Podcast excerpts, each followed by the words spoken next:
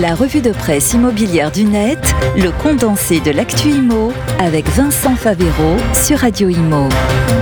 Bonjour, dans la revue de presse aujourd'hui, on commence avec les annonces de Gabriel Attal sur le logement dans son discours de politique générale fin janvier devant l'Assemblée nationale.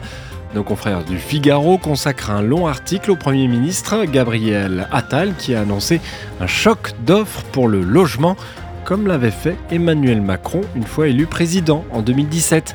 Le journal n'est pas tendre et rappelle vite les chiffres. En moins de 7 ans, les permis de construire ont dégringolé de 23%. Pire, moins de 300 000 logements ont été mis en chantier en 2023. Dans les annonces du Premier ministre, on retrouve la volonté pour 20 territoires d'expérimenter une accélération des procédures comme nous avons su le faire pour l'organisation des Jeux olympiques et paralympiques. Fin de citation. Pour le gouvernement, il s'agira de construire 30 000 nouveaux logements d'ici trois ans. Gabriel Attal affirme que le gouvernement n'hésitera pas à réquisitionner des bureaux vides et plus généralement à simplifier les normes. Simplification aussi de ma prime rénov et modification du DPE, le diagnostic de performance énergétique, un enjeu colossal qui fait suite à une réforme jugée trop complexe et à la panique de bon nombre de propriétaires de ne plus pouvoir louer leur logement classé G en janvier 2025. Enfin, dernière annonce sur les HLM et les logements sociaux, Gabriel Attal a dit vouloir donner la main aux maires pour la première attribution dans les nouveaux logements sociaux construits sur leur commune. Il pourrait être envisagé d'assouplir le quota de 25% de logements sociaux obligatoires par commune en intégrant les logements intermédiaires à ce dispositif, logements destinés aux classes moyennes, trop riches pour se loger dans le social, mais trop précaires pour acheter. Des annonces très commentées et qui seront, à n'en pas douter, très regardées, très suivies dans les semaines et les mois à venir. Et si le marché stagne, l'écosystème de l'immobilier, lui, souhaite euh, avancer avec une petite révolution que notent nos confrères de Capital cette semaine, l'arrivée des enchères dégressives pour la vente de biens immobiliers.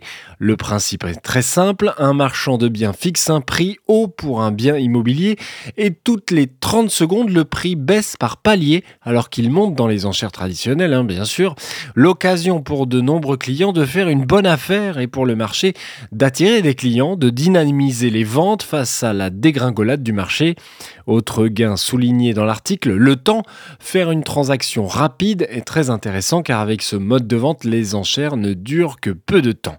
On termine à Hong Kong, en Chine, où un tribunal a ordonné à la toute fin janvier la mise en liquidation du géant chinois de l'immobilier Evergrande. C'est dans le monde qu'on lit l'article. Autrefois plus grand promoteur immobilier de Chine, l'entreprise a accumulé des dettes colossales, nous dit le journal Le Monde. Depuis plusieurs années, dans la deuxième économie mondiale, on suit de très près le destin de ce géant de l'immobilier. Evergrande, qui incarnait un pilier de l'économie du pays, était très suivi depuis les premiers défauts de paiement de la banque en 2021.